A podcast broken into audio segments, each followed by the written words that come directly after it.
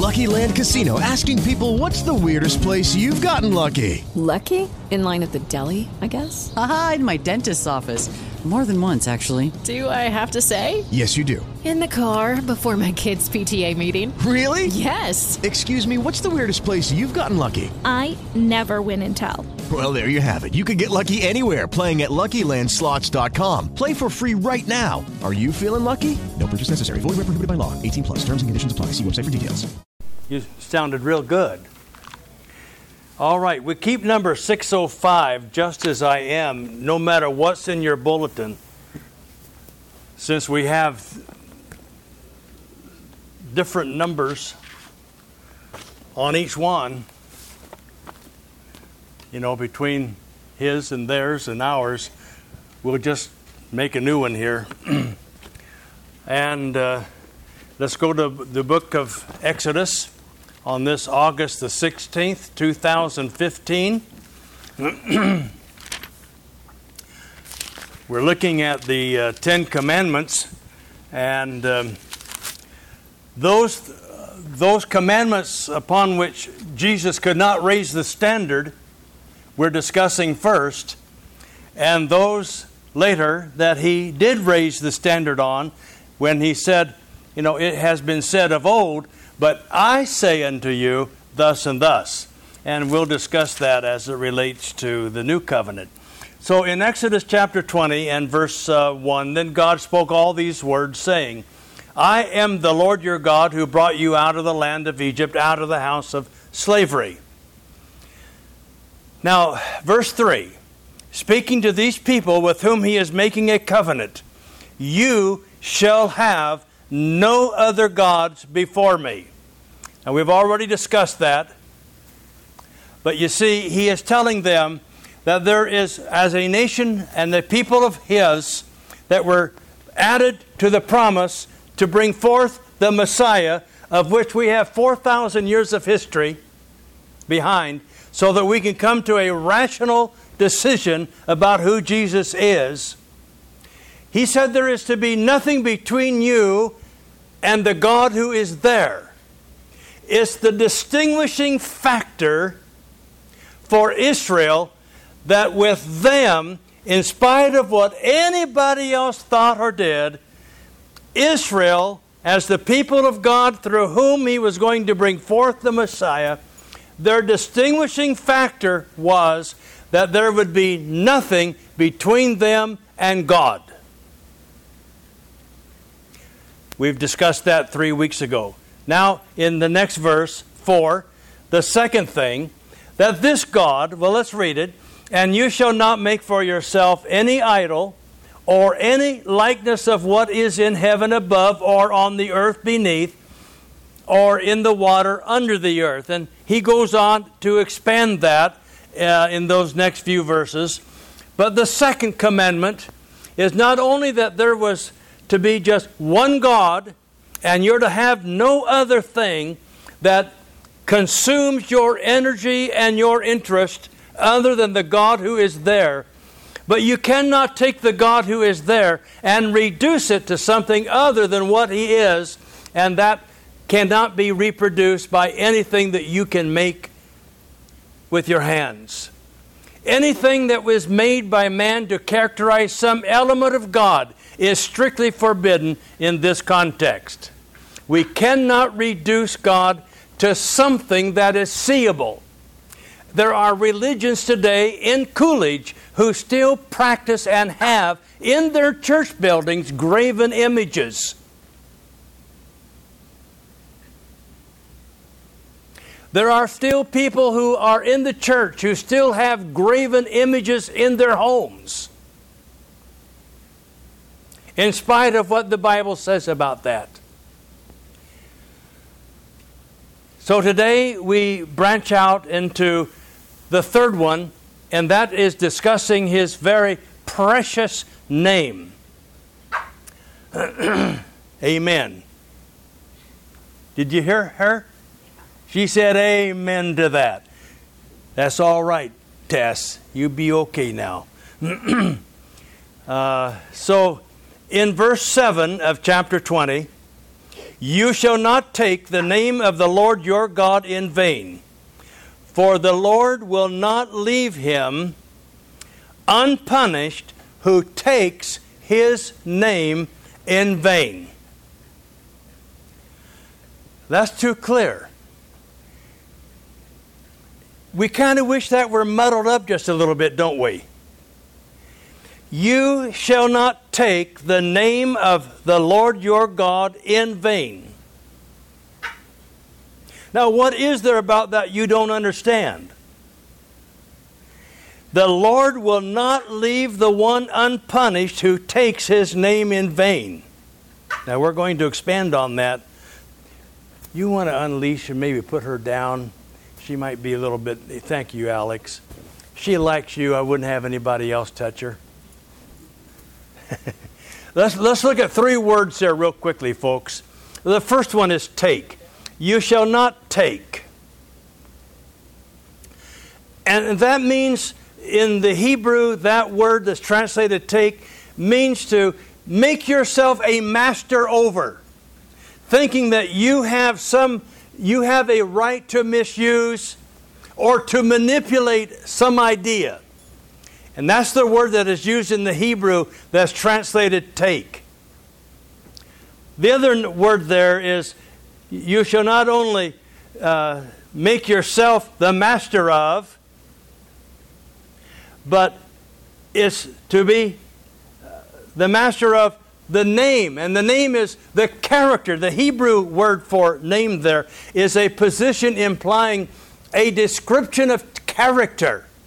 You shall not you shall not take the character of God in any way and feel like you have a right to manipulate it. Let's go to Deuteronomy chapter 32. Deuteronomy chapter 32. Did you get that closing song, Alex? Just as I am. um, that was only to avoid the confusion at the end. All right, Deuteronomy 32 and verse 4. Um, notice the character of God as described here. The rock, his work is perfect. Now, he's describing God. He is the rock. I've never yet seen anybody make a rock as the idol, but you know.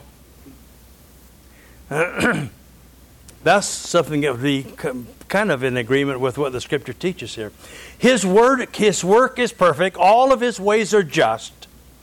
A God of faithfulness and without injustice. Righteous and upright is he. Now that's quite a description. He says that can't be duplicated by anything that man can make.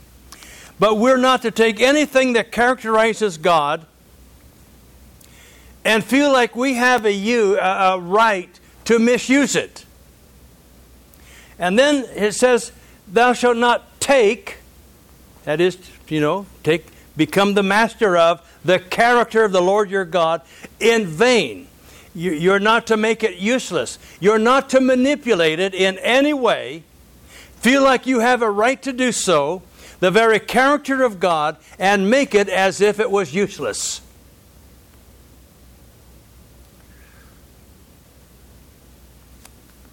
Leviticus 19. Leviticus Numbers. Leviticus chapter 19 and verse 12. Now I've got to go back to verse 11. This verse is free. You shall not steal. The New Testament says the same thing. See, we're not under the old covenant, are we? We learned that in Sunday school this morning. Don't go back here to understand what God's will is for you today, but we learn principles upon which the new covenant uh, many times um, explains or even enhances. But Jesus says, You have heard in the law that it said this, but I'm going to say to you something new. And then, then we have a whole different ball game.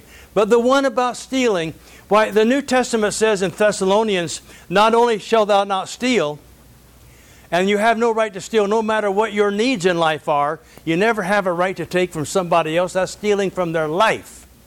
And it's like murder when you steal from somebody. You shall not steal. And he says, when it comes to work, if a man doesn't work, neither let him eat. That's the biblical perspective. You may not like it, but that's what the Bible teaches. You look like you've been doing a lot of work. Why is that? Because I've been eating? You've been eating a lot. Yeah. I have to. Everything is good. All right. Back to where we were in 1912. Uh, you shall not steal, nor deal falsely, nor lie to one another. That's read done in the New Testament. We keep that not because it's found in the Old Covenant, because it's renewed in the New Testament. Therefore, we are subject to it. Verse 12 You shall not swear falsely by my name. That is, you shall not use who I am to justify anything that you want to believe or do. You are making my name worthless when you use my name as a means of justifying what you believe. That's what it means to be using his name in vain. It isn't just our vocabulary and our swearing that he's talking about here. He's talking about a lifestyle that feels like it can just go and do anything it wants to do, and it can, de- it can profane and make of no account the name or the character of God, and there are no consequences involved in it. And yet, that's even how folks, most Christians, live. They say they believe in God, but there isn't any harmony between their belief in the God who is there and how they live and practice. And that's what he's referring to here in the big picture. And now I've got to add something. If I haven't made you mad before, I can make you mad now. In Matthew chapter 12, Matthew chapter 12. You see, when he is, he is laying the foundation here for what Jesus said, and the apostles added later in the new covenant, he is giving us a foundation that we are not to go through life attacking or speaking against the thing that God is. Now, he's not talking about the label of God, whether it's uh, Hawa, or Elohim, or whatever name of God uh, you think he's not talking about the label of God. He's talking about that aspect of God which covers all that he is his character, his essence, who he is.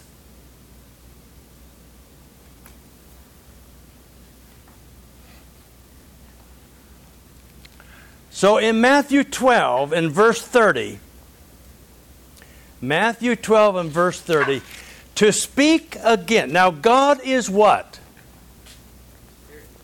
You want to go in here, little girl?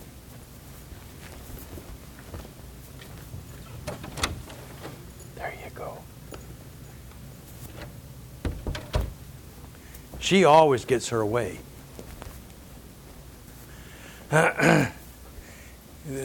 We're kind of out of sync here today for some reason. So, anyway. You see, God is what? Spirit. God is spirit. And those worship who worship him must worship him in spirit, spirit and in truth. You can't separate them because they're the same thing. In 1 John 5, the spirit is truth. God is the cons- is the totality of truth. All that is real is God. so realizing that God is spirit, not flesh and blood, as taught by the Mormons, God is spirit. And look at Matthew 12 and verse 30. And uh, actually, I want 31, but I got to plug into verse 30. He who is not with me is against me. He who does not gather with me, what? Scatters. Therefore, now, therefore means I'm going to give you what all of that implies. Therefore, in the Greek, is a logical indicator. I say to you, any sin and blasphemy shall be forgiven people. Anything that you say, anything that you do is forgivable. But blasphemy against the Spirit, and we're getting the Spirit defined back here under the law as the wholeness of God, the character, the disposition of God. The blasphemy against the Spirit shall not be forgiven. Folks, it is so simple that whenever you say anything against what it is God is, when you speak against the nature and the character of God, and you say that with a sense of determination and meaning, there is no forgiveness. Because once you have undermined who God is, where can you go? There is nothing left. So, blasphemy against the Spirit is the Spirit as it is what God is. The word Spirit there is neuter, it represents all that God is shall not be forgiven. And notice he goes on in verse 32 whoever speaks a word against the Son of Man, you can say anything you want to against the Son of Man, and it shall be forgiven. But whoever speaks against the Holy Spirit, that which constitutes what it is God is. The Spirit is always that which is what you are. Your spirit is what you are. Your spirit is what you are. And when you die, it is your spirit that goes back to God. It's not some separate entity, it's who you are. And when you speak against what it is God is, folks, where else can you go? If you undermine the nature and the character of God, you have nowhere else to go. It shall never be forgiven him, either in this age or in the age to come. And that covers you know that, that story pretty well. So when we come down to thou shalt not take the name of the Lord your God in vain, he means you cannot play games with God's character, his nature. You have to you have to be fully reliant upon what the Bible says about him and you have to honor that by how you live. Now, first of all today, there are some wrong usages of uh, God's name that we want to deal with as time allows. Go with me to Jeremiah chapter 5. Isaiah, Jeremiah. And I can see that we're probably not going to be able to finish all of our thinking here today, but that's okay. Jeremiah chapter 5. And. Um, The first thing that I want, I want to, this verse is including these two things. Hopefully, we get through both of them, uh, in very, very, dealing with them very briefly.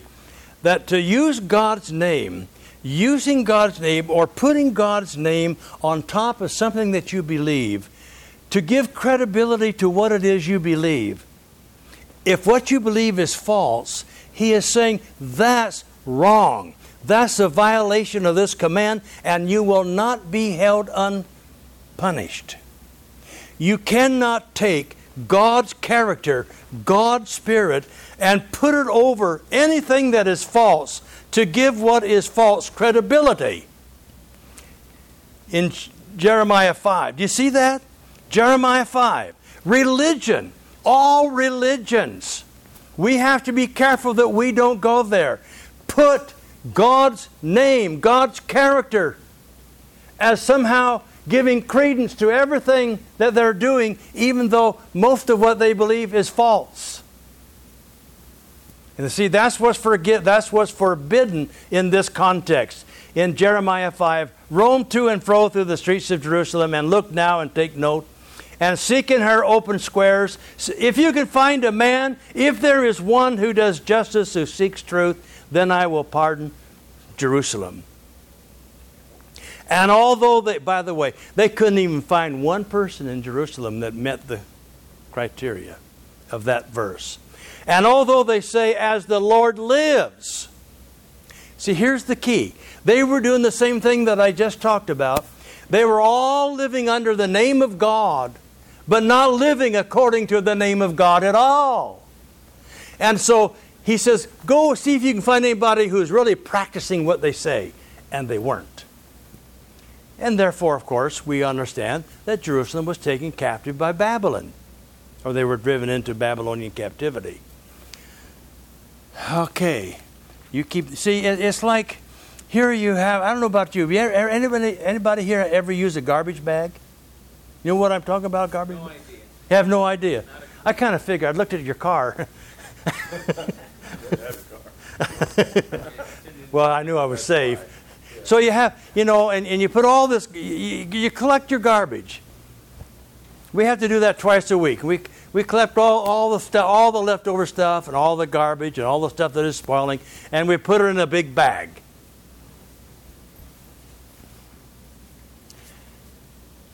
Now that's kind of what religion has done. They've taken all of these false ideas and misconceptions about what the Bible teaches, and they've put it into a big bag. And then they put they label the bag God. And that's kind of what he's describing here. It's the, it's the bag of religious garbage.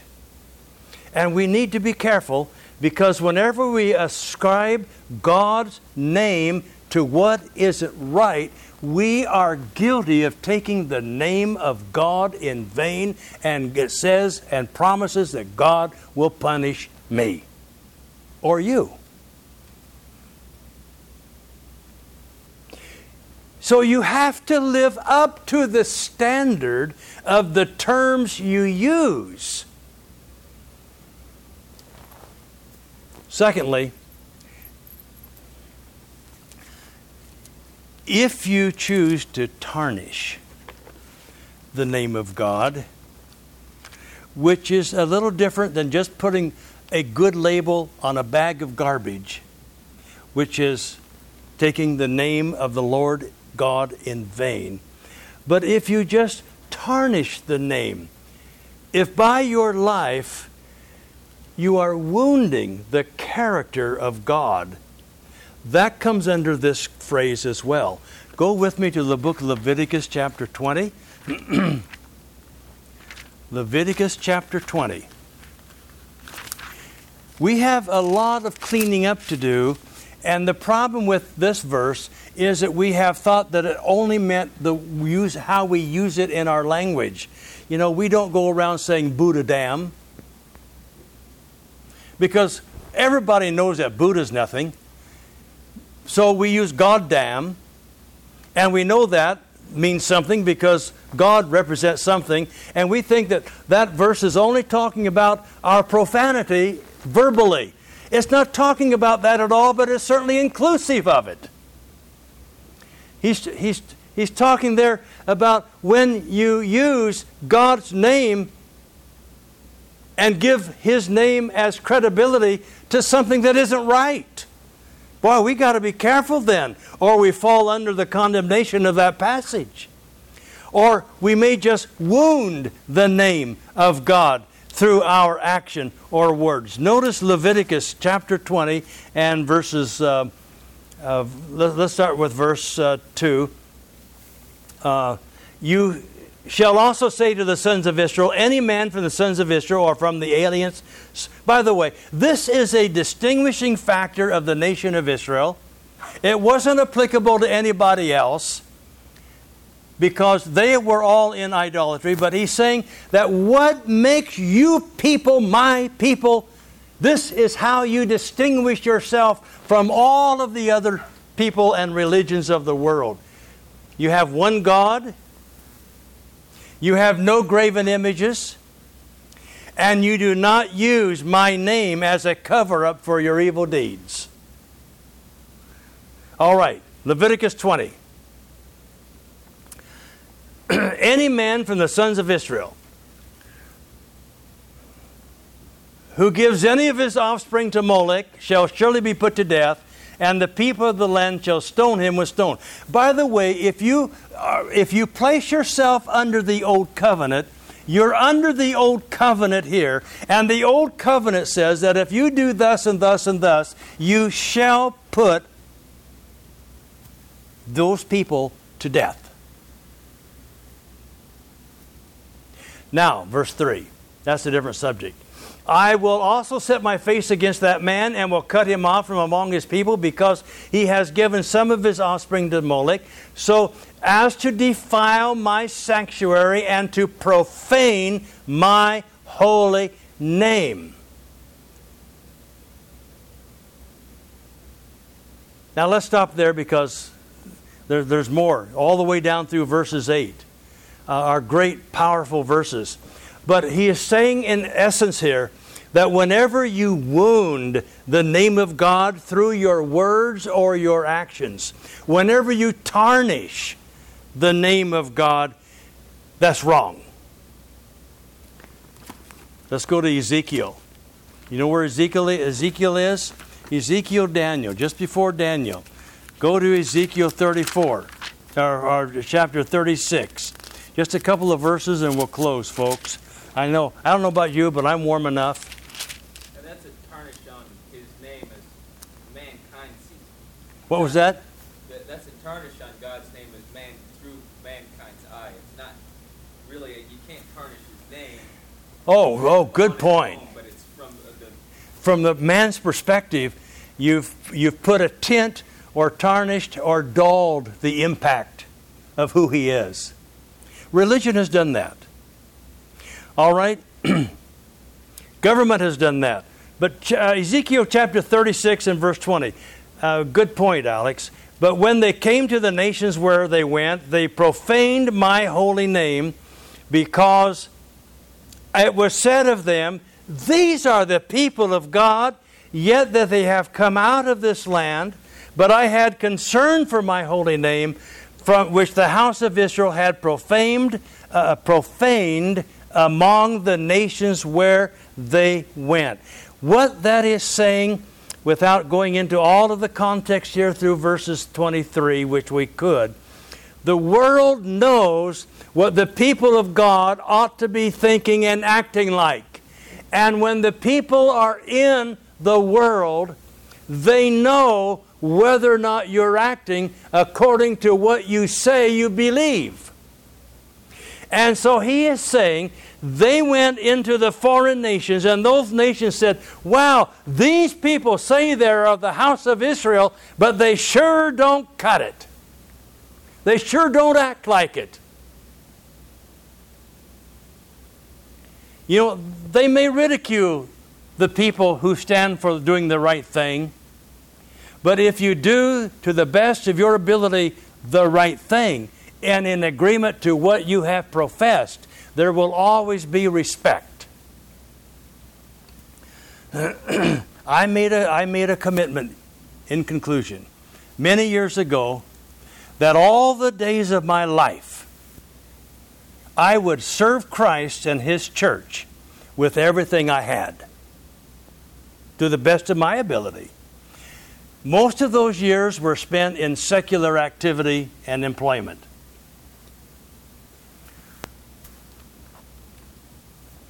Now, I did lose my hair. But you know, when you know the commitment that you've made in life, that you're going to serve Christ and His church to the best of your knowledge and ability all the days of your life, people can pick up on that without you even saying it. And when I was back this summer, I was on a trail. Never expected, I, and I was marching right along. I, I, I was passed by very few slugs. I came around a corner where I used to get my dogs up on the rock and take pictures of them up there. And uh, it was in the uh, Fort Cascade area. it's an old logging uh, town that has been, it's no longer there because when they put the Bonneville Dam in, why that town went haywire. this back in the 1800s is when this town was real. Anyway, there's trails around through there, and I go there quite often. It's a nice, pleasant trail. Big timber now. And here I, I came around a corner and I heard my name. You thought I was going to say God. No, it wasn't God. I heard David Traxler. And I stopped, and they- kept right on going, two ladies. And here it was, one of the ladies uh, who I'd worked with for many years with the city, East Multnomah County. She recognized me. I did not recognize her. So I stopped and I said, Did I hear my name? She said, Well, you're David. I said, Yeah, that's right, I'm David. Now, I didn't know where she was, I didn't know what she thought, but everybody in the city knew where I stood. And so she ended up, she and her friend ended up coming to the cabin, and we talked. We went out for supper, then they went home. But we talked about the Bible, and now we've been emailing back and forth about Bible things. See, you never know the seed that can be sown when you're, you know, when you're in a secular realm, and uh, and then later on, the opportunity arises where here you meet somebody you haven't seen in 15, 20 years, and all of a sudden they're interested in the very first, very same thing that you're interested in. And uh, so she said, You know, you need to go back and talk to the old people there. They would like to see you. So I did. And it's just, it's just wonderful to go back, not having to burn any bridges. I mean, not having burned any bridges, but to go back and meet the people with whom you worked, and out of which came, you know, the two laws. You know what the two laws are? Well, they kind of evolved out of that work situation as I learned it from others as well. But you have to be so careful in life that if you profess to be a Christian, that you never tarnish the name of God. That's the kind of thing this verse is talking about. Do not take, do not feel like you have a mastery on how you can live and profess the name of Christ or God in your life. You just can't play that game. You cannot do things that tarnish the name according to what your profession is. So we looked at two things. We do not use the name of God to give credibility to anything that we are attached to that is false or wrong. And secondly, we do not ever, to the best of our ability, ever place a wound upon the name of God through our words or our actions, or by serving Him improperly, or by just giving Him our best. Those are all a violation of that law. We're going to sing just as I am without one plea and hope that your decision is to be right with God every day of your life and that your life will express to the people around you who you believe God really is. Let's stand as we sing. I think it's number 605. With the Lucky Land slots, you can get lucky just about anywhere. This is your captain speaking. Uh, we've got clear runway and the weather's fine, but we're just going to circle up here a while and uh, get lucky. No, no, nothing like that. It's just these cash prizes add up quick. So I suggest you sit back, keep your tray table upright, and start getting lucky. Play for free at LuckyLandSlots.com. Are you feeling lucky? No purchase necessary. Void where prohibited by law. 18 plus terms and conditions apply. See website for details.